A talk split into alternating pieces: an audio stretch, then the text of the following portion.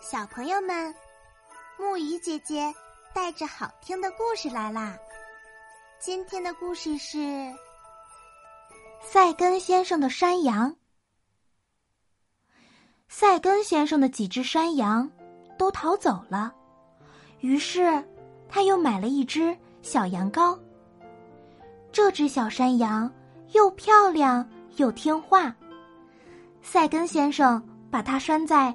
后院的一根木桩子上，有一天，小羊看着高高的大山，自言自语的说：“要是没有这根该死的绳子，我就可以到山上的小树林里去玩了。”从此，他觉得园子里的草都没有味道了。他对赛根先生说：“我在你家里住不下去了。”我要到山上去。塞根先生吓了一跳，说：“你难道不知道山上有狼吗？”小羊自信的说：“要是狼来了，我会用犄角顶它。”塞根先生担心的说：“去年有只老山羊，又结实又凶狠，跟狼斗了一整夜，到早上还是被狼吃掉了。”可小羊还是要去山上。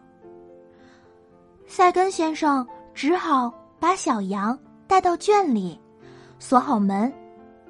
可是他忘了关窗户，于是小羊就从窗户逃走了。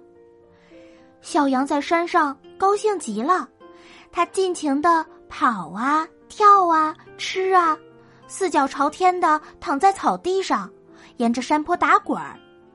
它在半山腰上远远的。看见山下的平原上有一间房子，后边还有一个小园子。他想，原来赛根先生的家那么小啊！小山羊忽然觉得自己一下子变大了。傍晚，山下的田野隐没在薄雾之中，赛根先生的小园子在雾里消失了。一只老鹰飞来。翅膀从小山羊身上轻轻擦过，深山里传来狼的叫声。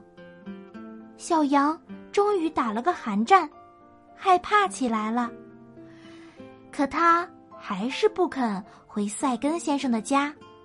最后，一只狼发现了小羊。小羊觉得一切都完了，可是这时候，他忽然想起。老山羊跟狼搏斗的故事，便把头低下，朝前竖起两个犄角，开始自卫了。时间一分一秒的过去，勇敢的小羊竟然坚持了一整夜。有好几次，他用自己小小的身躯，把狼逼得不得不往后退去喘口气。直到地平线上出现了一缕阳光。村庄里传来了公鸡的啼鸣。可怜的小羊才终于躺倒在地上，那美丽的白外套上染着斑斑的血迹。好啦，今天的故事讲到这里就结束啦，晚安，小宝贝们，愿你们每晚都能甜美入睡。